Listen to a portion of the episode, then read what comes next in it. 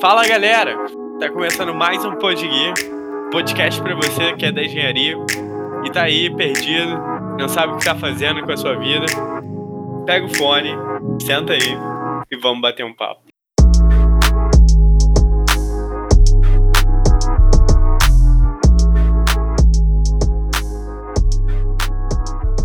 Então a gente vai conversar hoje com a Lohane, ela trabalha com RH. Hoje tá eu e o Erics. E aí, pessoal, tudo certo? A gente tá com a ideia de manter os três hosts, né, mas não necessariamente ter os três hosts aqui, então sempre tá variando para ter uma flexibilidade, poder sempre estar tá gravando um conteúdo legal para vocês, conteúdo novo. A Lohane, como eu disse, trabalha com RH, então a gente vai conversar, tirar algumas dúvidas, entender sobre entrada no mercado de trabalho, entender como funciona o RH. Então a gente vai ter um bate-papo bem legal e proveitoso com ela aí. Vamos lá.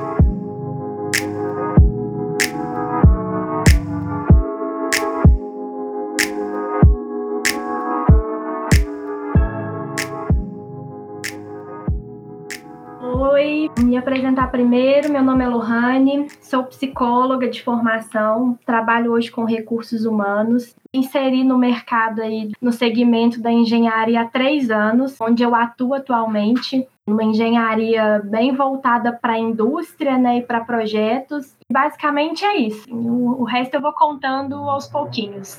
Legal, Lohane. Mas conta pra gente como você decidiu ir para essa área de RH e tal, como você entrou na empresa onde você trabalha hoje as pessoas têm uma ideia da psicologia, uma psicologia muito voltada para consultório né, e para atendimento clínico. E é uma coisa que eu admiro muito, gosto demais, mas não acho que fazia muito sentido com o meu estilo de trabalho de um trabalho mais dinâmico, de um trabalho que eu tenho menos rotina, que eu tenha mais movimento no trabalho, que eu tenha envolvimento com outras pessoas, com outras áreas, e o RH consegue proporcionar isso, né? Recursos humanos é muito além do recrutamento e seleção, então a gente trabalha com pessoas diferentes, de várias áreas, com dinâmicas diferentes, então a gente tem dias mais agitados, dias mais tranquilos, e foi assim que eu me apaixonei pelo RH, assim, eu me vi dentro do RH podendo ser eu mesma no ritmo que eu gosto de trabalhar. Foi assim que eu, que eu me interessei pela área, que eu resolvi seguir.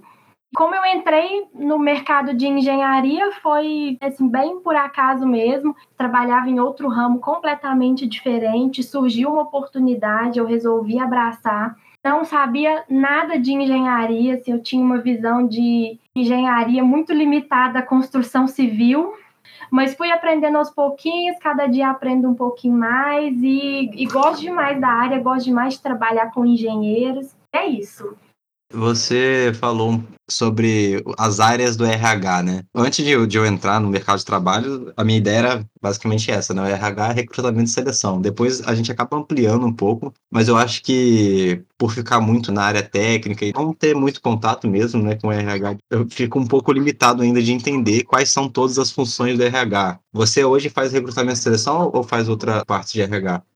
Recrutamento e seleção Sim. também, né? Também. A, a, empresa que, que eu trabalho, ela tem os subsistemas de RH, mas nós não temos assim, o setor não é dividido entre esses subsistemas. Então, o RH faz tudo isso ao mesmo tempo. E o que, que é tudo isso, né? Se a gente trabalha com recrutamento e seleção, mas também com desenvolvimento dos profissionais da, da empresa, tanto da liderança quanto da equipe técnica.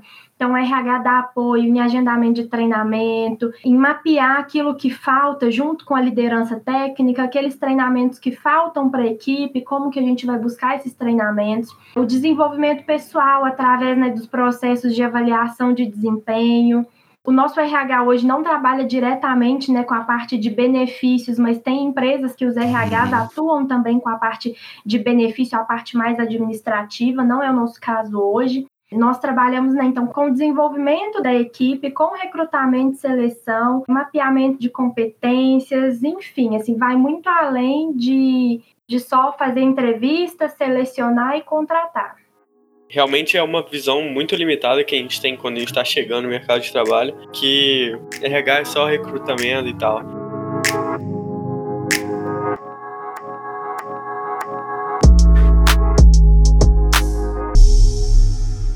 Agora vamos estar tá focando um pouco mais para a parte de engenharia. Você trabalha nessa parte de recrutamento dentro da sua empresa, né?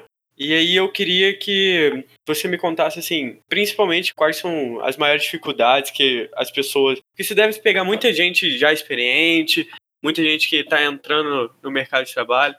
Então eu queria fazer um contraste entre quem está entrando agora, quem já é um pouco mais experiente. Como que você consegue enxergar isso? O mercado de engenharia é bem engraçado, né? Assim, eu trabalho, é uma empresa muito voltada para engenharia de automação e elétrica. Acaba sendo um perfil um pouquinho diferente né, de algumas outras engenharias. Mas hoje eu vejo basicamente três tipos de profissionais no mercado, né? A gente tem aquele profissional que é experiente, é o especialista, então é o cara que domina aquilo que ele trabalha. A gente tem o um profissional que está entrando no mercado de trabalho, então está em busca de uma oportunidade, está buscando experiência. E a gente tem um profissional que está mudando de área, que para mim é cada vez mais comum encontrar isso, né? Então, um profissional que atua com determinado segmento, mas quer mudar de segmento industrial ou quer mudar de tipo de serviço. E às vezes ele tem uma experiência legal, mas para aquilo que ele está se propondo, ele não tem. E ele acaba esbarrando em algumas dificuldades também. É, isso aí é até uma coisa que eu passei também. Eu trabalhava na área de manutenção, depois eu, graças a Deus, consegui estar indo para a área de projetos. E realmente é uma coisa que eu fiquei muito aflito quando eu comecei a tentar ir para a área de projetos. Porque eu não tinha experiência quase que nenhuma, né? Então, eu não sabia muito bem como que o RH ia me ver nessa mudança diária, né? Dentro da carreira da engenharia. Como é que você vê uma pessoa dessa que está buscando esse tipo de mudança?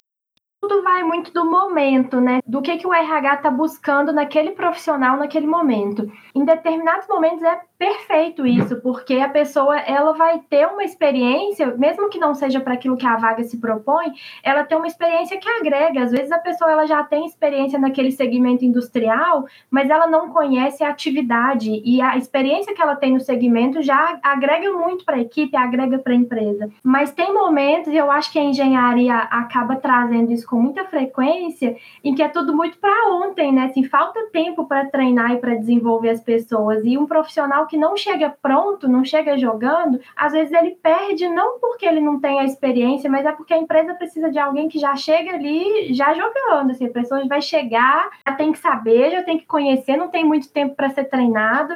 É, eu acho que é nisso que as pessoas se esbarram, assim. Não vejo como uma coisa negativa uma pessoa tá buscando uma área nova. Isso é extremamente comum e quando você está buscando uma área nova, ainda dentro da sua formação, acaba sendo mais fácil do que quem está mudando completamente de área, né? Isso vai de acordo com o momento ligando nesse ponto que você falou e entrar num assunto que eu já queria entrar, né? Eu sou recém-formado, né? Então consegui adentrar no mercado de trabalho, mas para os recém-formados é um assunto comum da dificuldade de entrar no mercado de trabalho, mesmo para um júnior, né? Porque para um júnior muitas vezes falta experiência.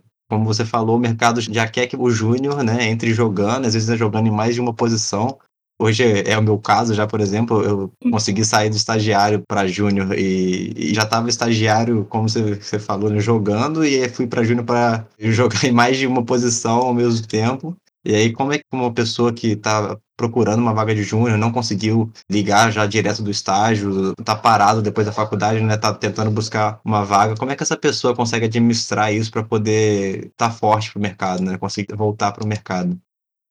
Quando a gente está falando né, de uma pessoa que está fora do mercado, mas que já tem certa experiência, eu acho que é importante a pessoa manter se desenvolvendo, né, seja através de cursos ou de pequenos serviços mesmo. Assim, então, ah, estou trabalhando aqui como engenheiro autônomo, peguei um projeto pequeno aqui, outro ali, mas alguma coisa que agregue para o meu currículo. Mas eu acho muito importante a pessoa aprender a se vender eu vejo que muitos profissionais perdem oportunidades por não conseguir se vender, assim.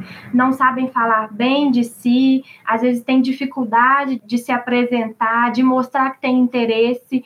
Isso no caso de uma pessoa né, que já tem uma bagagem profissional. Quando a pessoa não tem, aí ela tem que buscar os dois ao mesmo tempo, né? Buscar se apresentar melhor, se vender melhor, ao mesmo tempo que ela busca uma experiência, mesmo que seja de forma autônoma ou de forma voluntária, mas que ela vai se inserindo ali no mercado de trabalho aos pouquinhos, vai conhecendo, vai tendo uma noção de como é que funciona aquele segmento, aquela atividade.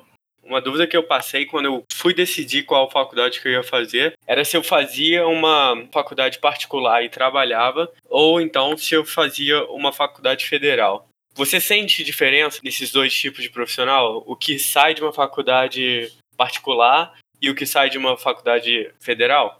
Com certeza.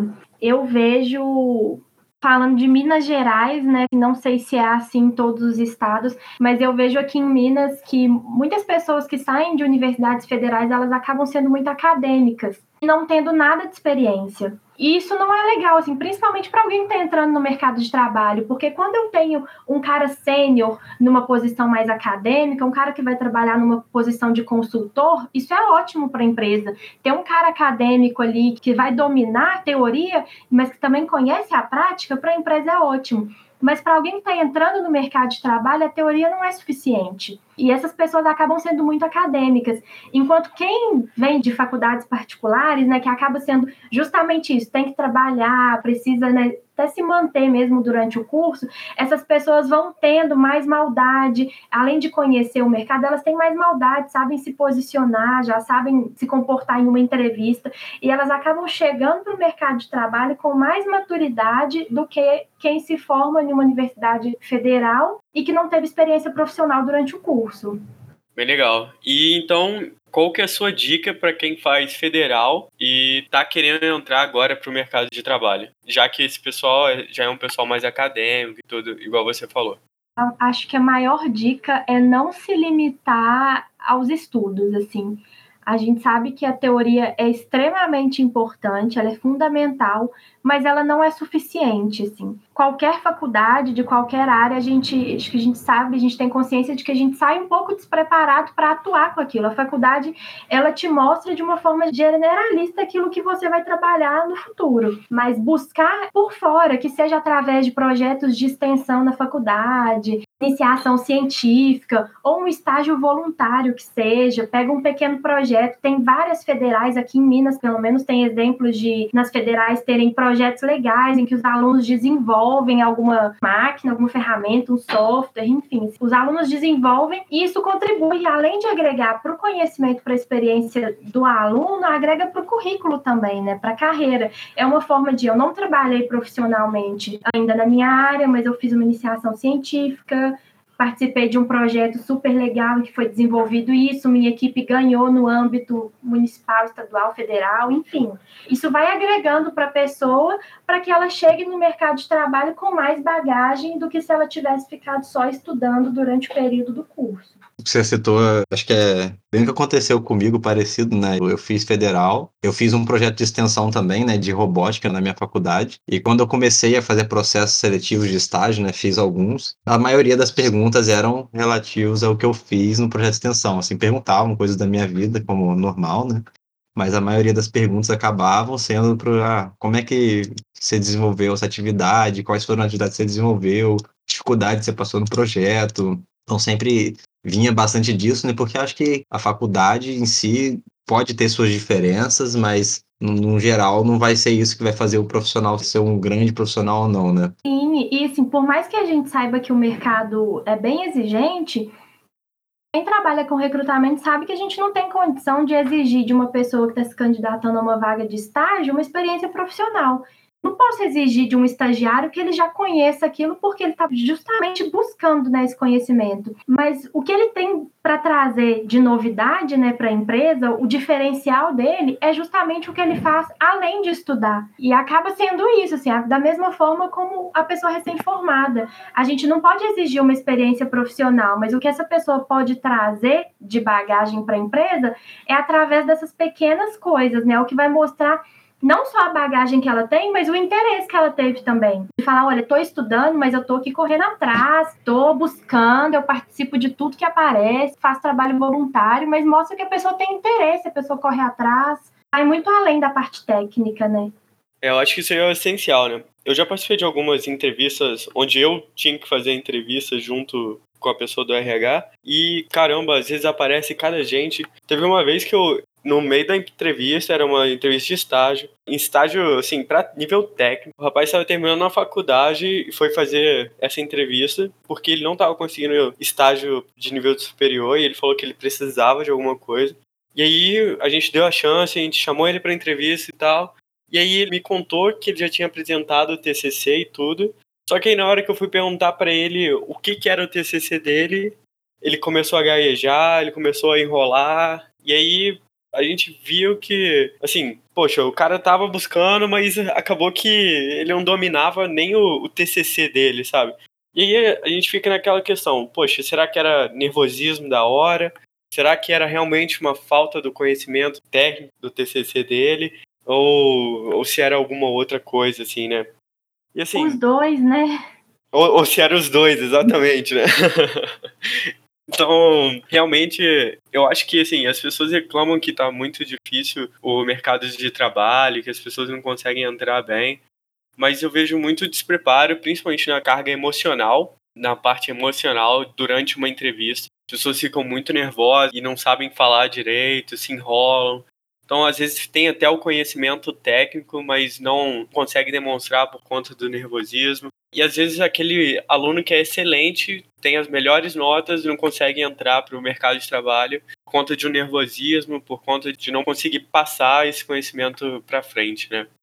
Sim, é, muitas pessoas têm dificuldade, acho que elas levam aquele momento da entrevista como uma coisa muito séria, muito, né, assim, vai com medo do RH e não é assim, é a oportunidade que você tem de se apresentar e de se vender. E eu acho que muitas pessoas, assim, principalmente quem não é da área, né, mais de humanas, que tem essa dificuldade maior, elas já vão com uma ideia de uma entrevista pronta, assim, então já vai com resposta decorada. E aí, se você faz uma pergunta diferente daquilo que a pessoa decorou, ela já fica nervosa, já não consegue responder. Então, a ideia é leve, vai, é uma conversa, você vai se apresentar, você tem que ter domínio do que você está falando. Não ficar decorando resposta, decorando. Todo mundo já pensa quando vai para uma entrevista, né, assim, qual que é meu maior defeito? Que acha que vão perguntar isso e eu preciso saber qual que é o meu defeito.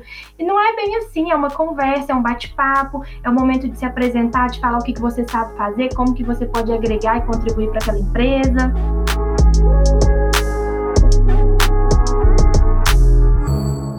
Agora, uma questão que é sempre uma dúvida para o pessoal que faz entrevista: até onde que é a decisão do RH? Até onde que é a decisão do gestor da vaga? Onde que fica esse limite do que, que cada um faz na hora de escolher um candidato, na hora de escolher uma vaga?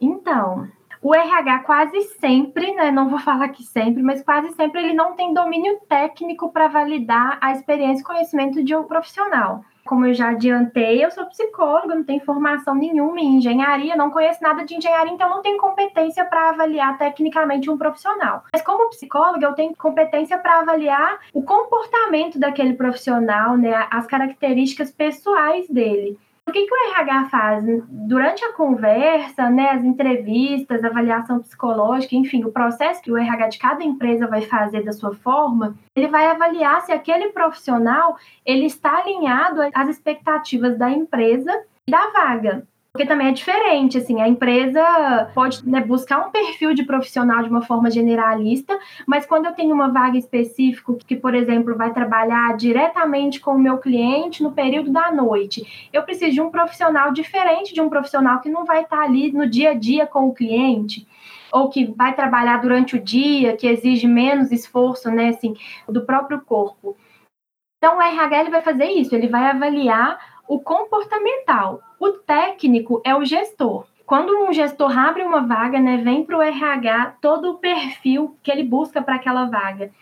Então, a questão de formação, de experiência e o perfil psicológico mesmo do profissional que vai exercer aquela atividade. O RH vai validar isso. O gestor vai validar a parte técnica.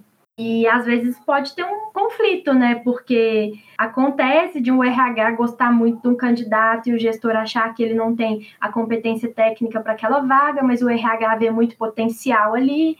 Assim como acontece o contrário também, né? Do gestor querer contratar um candidato, validar bem um candidato, e o RH falar: não, mas essa pessoa não tem nada a ver com a política da empresa, essa pessoa não vai te atender bem, ela pode causar algum problema, ou ela não vai se adaptar a essa atividade enfim.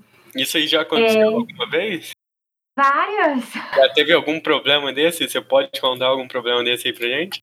Várias vezes, assim, já tive, né, caso de não recomendar um profissional para o gestor, o gestor querer contratar, insistir para contratar, e essa pessoa acabar trazendo algum tipo de problema, né, comportamental mesmo, ou deixando o gestor na mão, chega assim de falar, ah, não, não quero mais trabalhar com você, tô indo embora, e o gestor fica na mão. E já aconteceu o contrário também, assim, né, de eu gostar muito de um candidato, insistir para o gestor contratar e o gestor não querer. É, inclusive, eu tenho assim, casos muito positivos né, de pessoas que eu falei, não, essa pessoa tem potencial, ela é boa e o gestor não quis. Eu falei, não, então eu vou oferecer para o outro, que às vezes o outro vai querer. E a gente conseguir trazer algumas pessoas para a empresa que trazem um resultado muito positivo, porque o comportamental né, e aquela pessoa, ela está alinhada com os valores da empresa, né, com que a empresa busca em um profissional.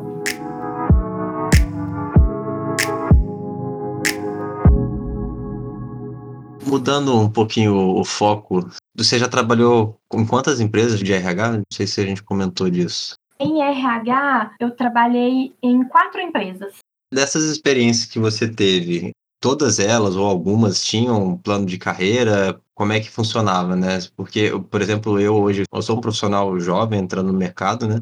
Que eu mais procuro hoje é, é, realmente um plano de carreira vem antes do salário para mim, né? E uhum. eu sei que muitas empresas deixam a desejar nisso. Das empresas que você trabalhou, como é que era essa questão? Se as que tinham, ou as que aí você trabalha hoje, vocês trabalham com algum tipo de KPI, né? Para poder, no caso, é, já gastando inglês, né?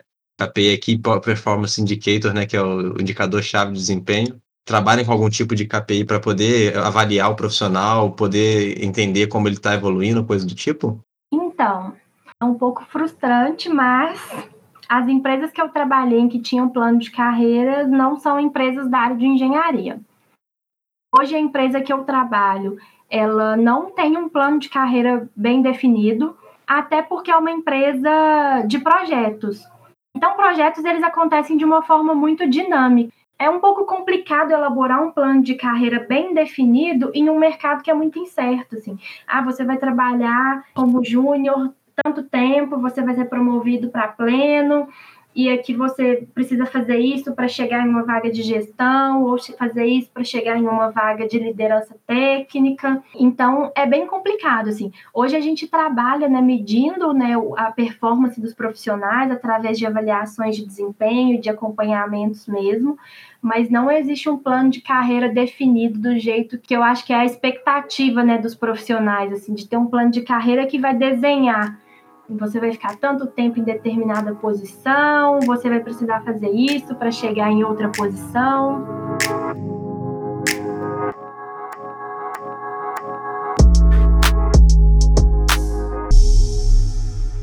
Vou entrar um pouquinho no assunto um pouco polêmico, que Hoje a indústria, a gente sabe que está utilizando muito uma mão de obra terceirizada, e esse terceiro que eu digo não é aquele terceiro que entra para fazer algum serviço ou entra para trabalhar durante um pequeno período de tempo, né? é aquele terceiro que realmente está dentro da indústria todos os dias, né? Sem previsão para acabar o contrato. E esse terceiro não é enxergado pelo RH, né? Até porque o RH dele não é o RH da empresa que ele está trabalhando, né? E no caso, ele trabalha dentro da empresa, mas não é da empresa. E aí eu queria entender qual a opinião né, você tem sobre isso e como o RH enxerga esses funcionários, né, que estão ali dentro da empresa, mas não são funcionários da empresa, e também como é que isso impacta na empresa, por exemplo, de um desligamento, né, porque é um desligamento um pouco mais fácil, né, a empresa acaba não tendo muito controle para essa pessoa ficar ou não, e o conhecimento que ela recebeu ali, que ela gerou ali, acaba às vezes ficando meio perdido porque ela é de outra empresa no final de tudo, né? Como é que é visto pelo RH é bem polêmico, né? Eu tenho visto como uma tendência muito grande das grandes empresas de delegar isso para empresas menores. elas acabam justamente fazendo isso. Contratam um profissional vai trabalhar comigo, vai responder para mim, mas se ele der qualquer problema, a responsabilidade é sua. Então, Exatamente. a gente tem profissionais assim, né, que ficam alocados no cliente e eles de fato, eles não são muito próximos nem do RH da empresa que eles trabalham, nem do RH da empresa que eles prestam serviço. O que nós fazemos hoje, né, e é o que eu acho que deveria ser papel de qualquer RH, é insistir e tentar acompanhar, mesmo que de forma indireta, né, ou que não seja com tanta frequência frequência, mas de se mostrar presente ali.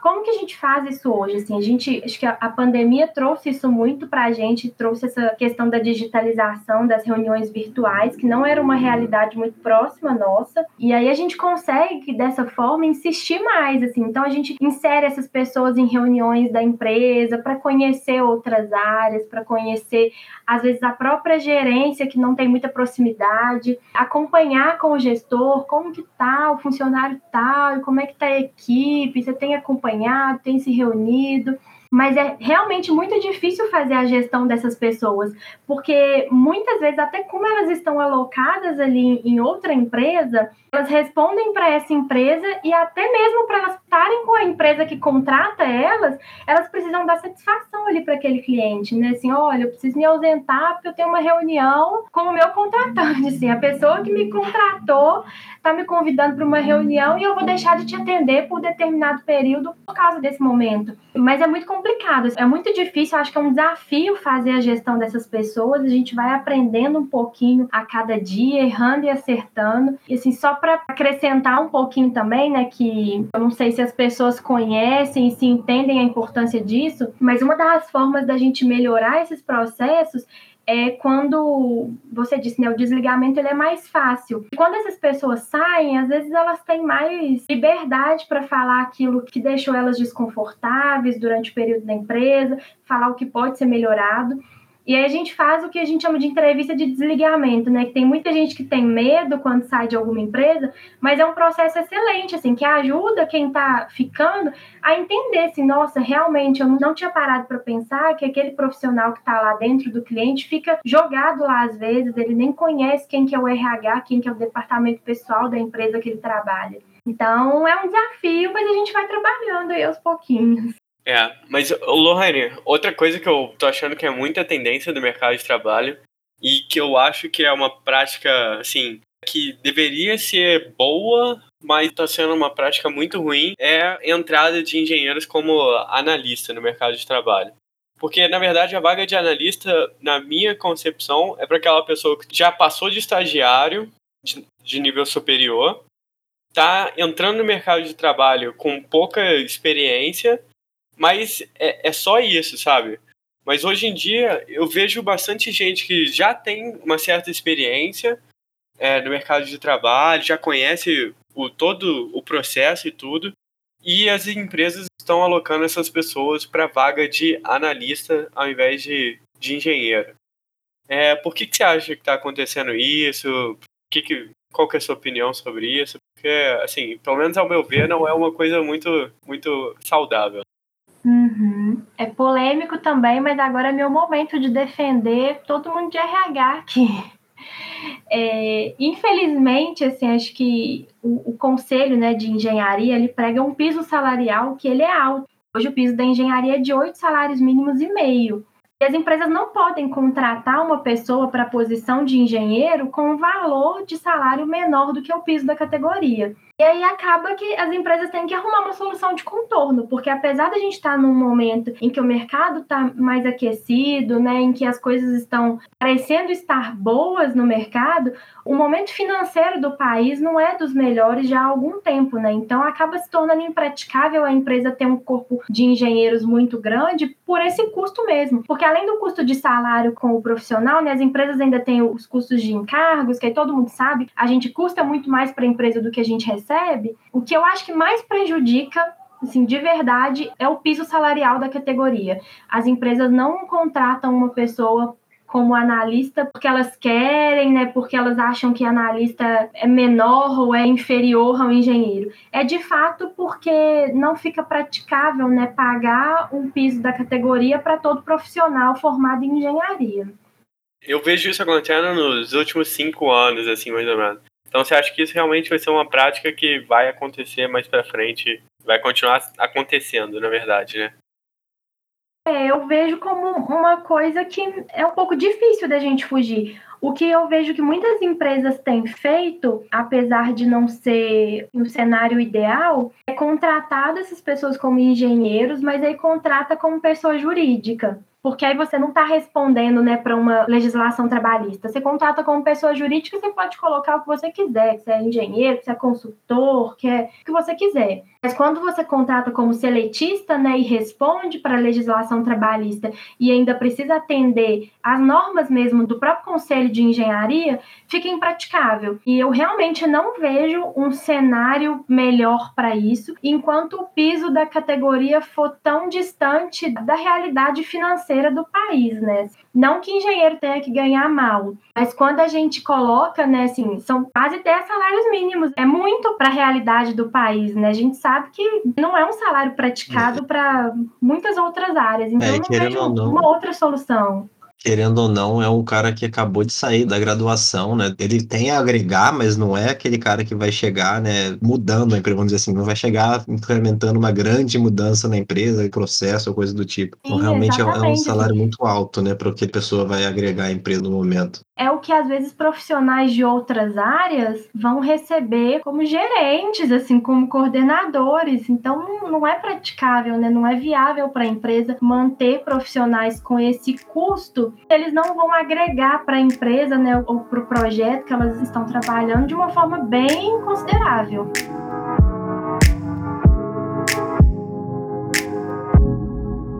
Mudando um pouco de assuntos novamente, né, um assunto que eu gostaria de abordar também, Hoje, né, a gente vive num mundo que tá todo mundo conectado, né? Fora do trabalho, a gente acaba vendo algumas coisas que nossos colegas de trabalho fazem por conta de redes sociais coisas do tipo. E eu não sei como é enxergado, né, principalmente do RH, né, que acho que é a pessoa que vai entendendo perfis de pessoas, né? E aí, como é enxergado, por exemplo, durante uma entrevista, você vê uma publicação da pessoa numa rede social. Ou então o funcionário está lá, vê uma publicação que não condiz muito com a empresa. Como é que o, o RH hoje trabalha isso, essa questão? Não digo um controle, mas se existe algo de estudo, coisa do tipo. É uma situação bem delicada, né? Assim, hoje a sociedade ela cobra muito que as empresas se posicionem em determinadas situações. Então, eu acho que já há algum tempo é impraticável, é inaceitável alguns posicionamentos, mesmo que seja em rede social particular. As empresas são cobradas por isso, né? A gente vê isso. Uma pessoa que tem um posicionamento é, racista, homofóbico em alguma rede social, a primeira coisa que a gente vê são várias pessoas mandando mensagens assim para o empregador, tipo, ah, é isso que você valoriza nos seus funcionários, é esse tipo de pessoa que você quer ter no seu quadro. Então as empresas elas são cobradas por isso. Por um outro lado, todo mundo tem uma vida além do trabalho, assim, que começa muito antes né, do trabalho e vai muito além. Assim, a gente trabalha porque a gente tem nossas questões pessoais, a gente precisa pagar conta, mas a gente tem uma vida pessoal também. E as empresas não podem te cobrar por isso, assim, se você quer sair final de semana para festa, tomar cerveja, viajar com seus amigos, enfim, isso não é da conta de ninguém. E eu não vejo hoje, né, assim, pelo menos na empresa que eu trabalho e nas pessoas pessoas que eu tenho contato que trabalham em RH, essa cobrança por um profissional excelente dentro e fora da empresa. Hoje, assim, eu até foi algumas semanas atrás, uma gestora da empresa que eu trabalho, né? Ela, durante uma reunião, era, era um treinamento mais descontraído, assim, ela falou: ah, me segue, gente, lá nas minhas redes sociais, mandou Instagram, Twitter, e assim, eu até admirei bastante porque ela era, nas redes sociais, ela comentou que se posicionava abertamente, não tinha problemas com isso. Mas hoje eu não me sinto muito livre para poder ter todos os posicionamentos posicionamentos que eu teria por conta de N motivos, mas principalmente por conta de emprego, né? De às vezes postar alguma coisa, tá tentando alguma vaga de emprego e aí a pessoa que tá selecionando, né, tem um pensamento diferente do meu e aí, ah, essa pessoa não serve por causa disso. Enfim, não tô dizendo o que acontece, mas é um medo que passa pela cabeça. Então, hoje eu não me sinto muito livre para poder me expressar como, por exemplo, na adolescência, né, adolescente revoltado, fazia sempre.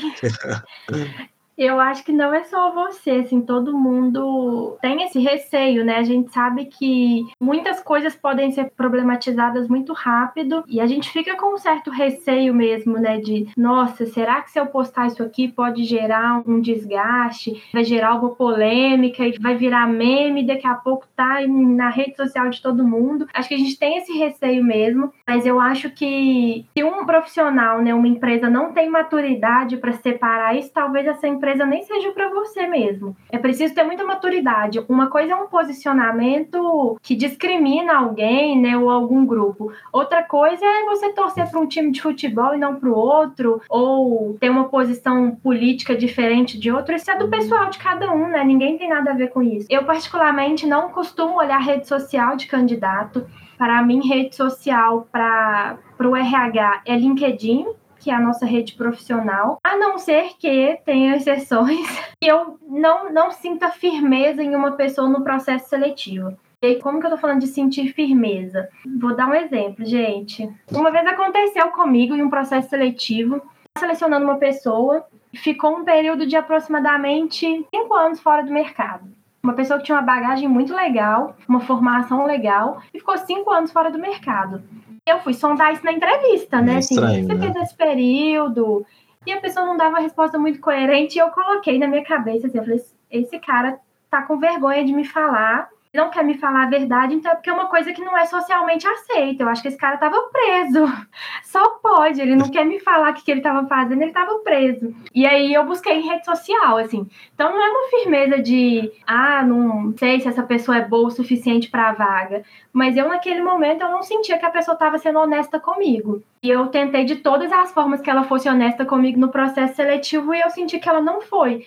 Então eu fui tentar buscar de outras formas e entender quem que era aquele profissional que chegou para mim numa entrevista e estava falando coisa com coisa. Então assim, mas é só nesses casos. Não acho que é uma prática comum de RH entrar lá no seu Instagram, ver o que, que você posta, com quem que você se relaciona, se tá bebendo no final de semana ou não. Não acho que é uma prática de RH, não. Mas ele estava preso mesmo? Não descobri, nunca descobri. Mas foi muito estranho, assim, a pessoa ficar fora do mercado e não quer te contar o que, que ela fez. E você fica assim, mas como é que você pagava conta, gente? Pelo menos isso me explica. E não sei, mas também não contratei.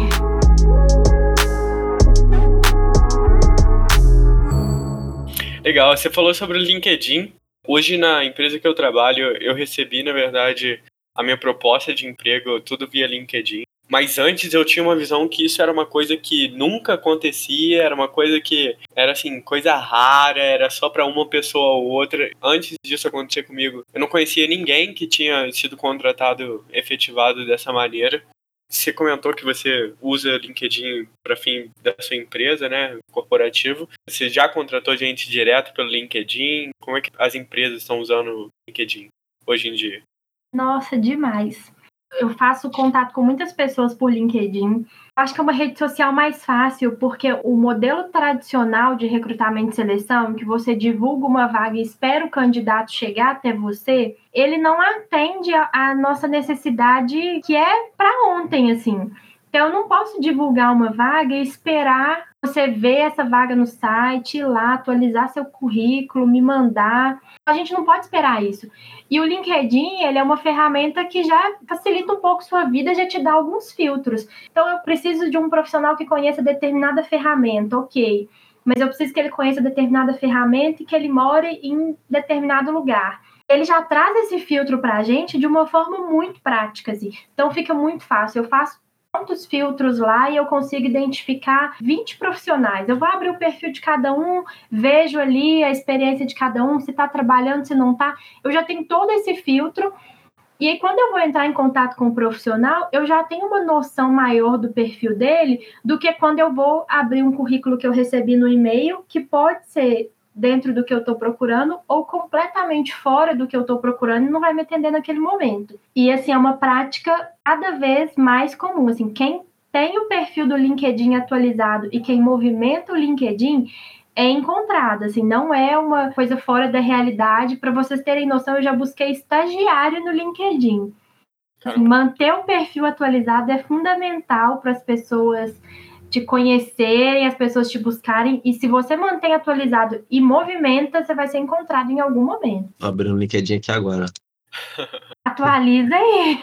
Não, meu tá semi-atualizado, atualizei há uns dois meses atrás, mas é, tem que atualizar todo dia, toda semana.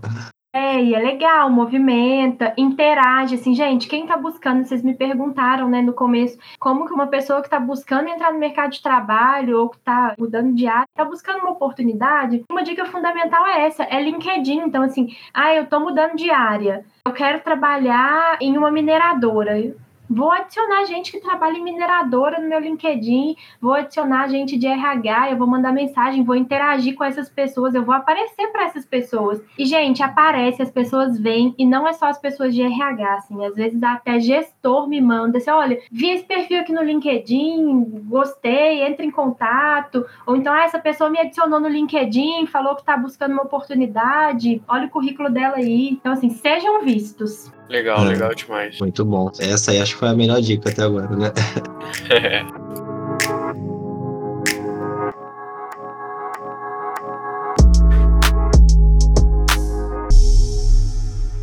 Lohane, agora uma pergunta mais voltada para o pessoal que está escolhendo qual faculdade quer fazer ainda e tal. Hoje, você sente que tem mais escassez de qual tipo de profissional? Pode falar tanto da ferramenta que a pessoa tem que utilizar, tanto qual faculdade que ela tem que fazer. É, pode falar o que, que você tem mais dificuldade de encontrar.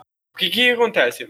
Hoje eu vejo muito que as pessoas fazem a faculdade, saem da faculdade, mas às vezes só tem aquele conhecimento teórico da faculdade, mas não sabe utilizar nenhuma ferramenta que você precisa no seu dia a dia, não sabe utilizar nada que o mercado de trabalho, que uma empresa realmente utiliza, entendeu? Então, qual que são as ferramentas que você tem mais dificuldade de encontrar? Qual que é a faculdade que você precisa encontrar e você não tem conseguido? Eu diria até não só ferramentas, faculdade, skill, né? Skills sociais, skills técnicas. O que que hoje a sua empresa tem precisado e não consegue encontrar fácil? Nossa, gente, tem uma lista. É, pelo momento do mercado, de algum tempo a gente sabe que tem uma escassez grande de profissionais de tecnologia, né? Tanto de TI mesmo, assim, de desenvolvedores, quanto na parte de automação, que é o mercado que eu trabalho hoje, né? Então eu tenho mais domínio para falar, eu sei das minhas dificuldades. Eu sinto muita falta de profissionais de automação que trabalham com programação. Então, volta né, para o perfil da tecnologia. Gente que trabalha com programação, trabalha com programação de PLC, de supervisório, que domine né, ferramentas ou fabricantes, isso tem uma escassez no mercado. Assim. É, muitas pessoas acho que acabam entrando um pouco ali no ramo da manutenção e talvez nem se interessam muito né, por conhecer um pouquinho mais como que aquela ferramenta funciona, como que programa aquela ferramenta. E não tem esse tipo de profissional no mercado. Quem tem no mercado que domina isso tá muito bem hoje. Isso é muito curioso para mim, porque muitos companheiros hoje que estudaram junto comigo me perguntam: ah, o que, que eu tenho que estudar para entrar, para fazer? E eu sempre falo que é automação, porque eu vejo que tem muito déficit de pessoas de automação e eu sempre comento para todo mundo estudar automação.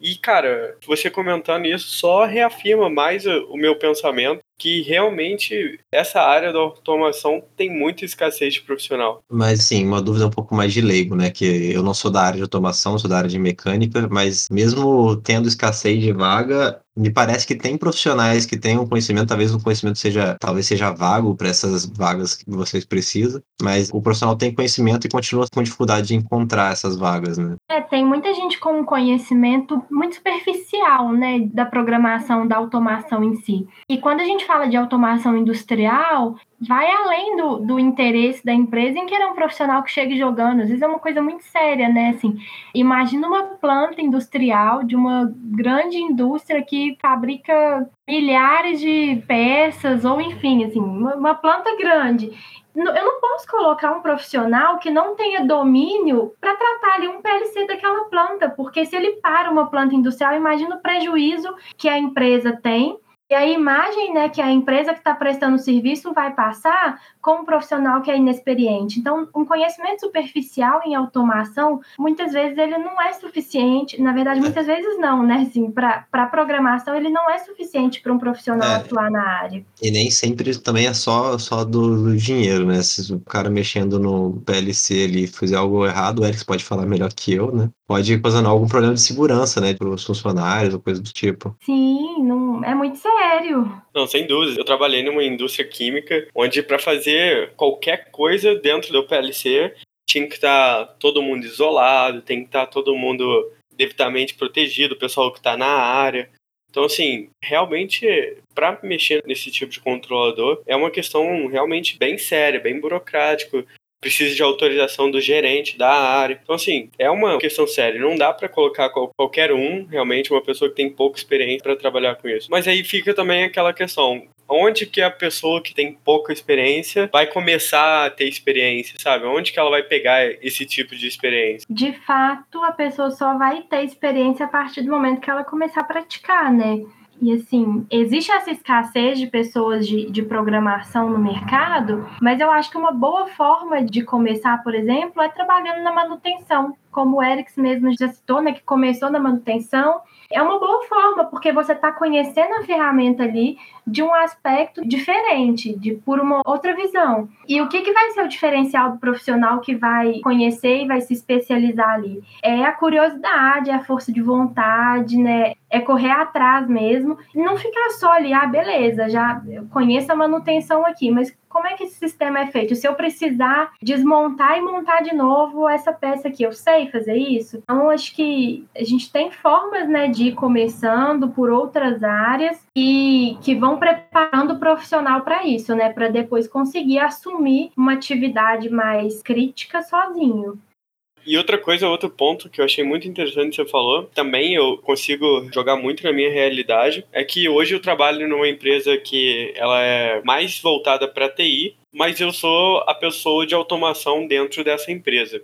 Então, assim, essa interação entre automação e TI está cada vez mais forte, né? E aí eu te pergunto, no seu sentimento, que, que você acha que vai acontecer? Você acha que vai acabar virando uma coisa só? A TI vai acabar engolindo a rede de automação? Como que você está vendo isso?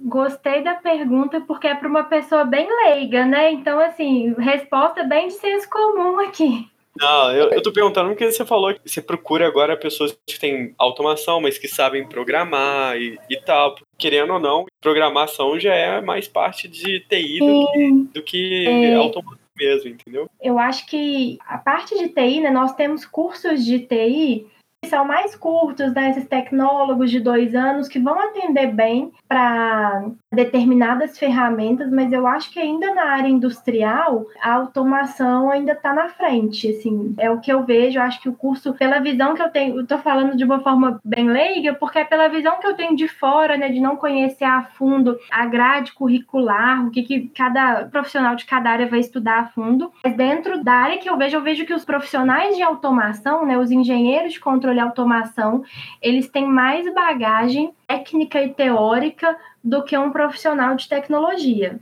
Acho que um curso de tecnologia talvez foque muito né, no desenvolvimento e na programação, mas não dê um, um conhecimento geral, um conhecimento até industrial, como a engenharia pode trazer.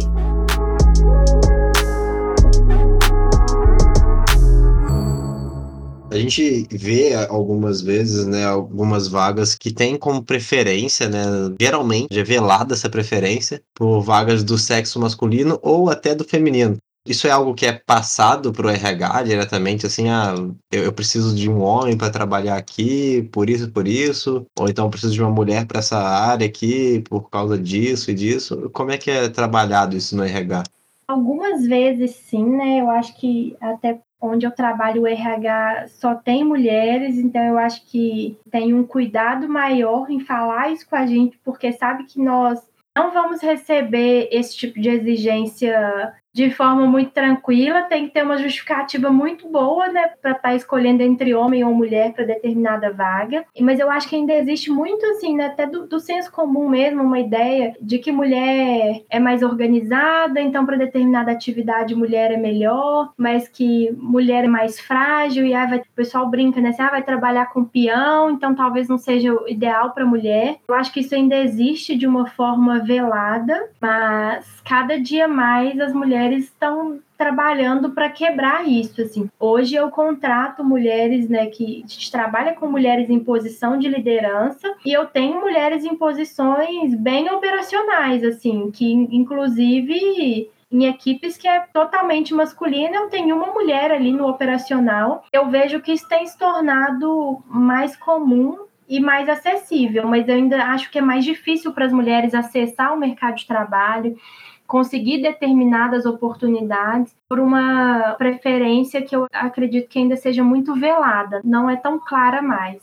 O que eu vejo é que às vezes não é uma regra, tá? Mas que às vezes a mulher que tá num cargo assim, né, que é um meio masculino, né? Ela acaba tendo que ter uma presença, uma postura ainda mais firme do que o normal, né? Você diz as pessoas é firme, você diria que a mulher tem que ser ainda mais para poder mostrar seriedade a gente ainda sofre bastante com isso no meio, né? Completamente, assim, as meninas que a gente tem hoje que trabalham em campo, né, assim, isso é uma coisa que eu sempre pergunto durante a entrevista, assim, né, como é que você se sente trabalhando nesse meio que é tão masculino?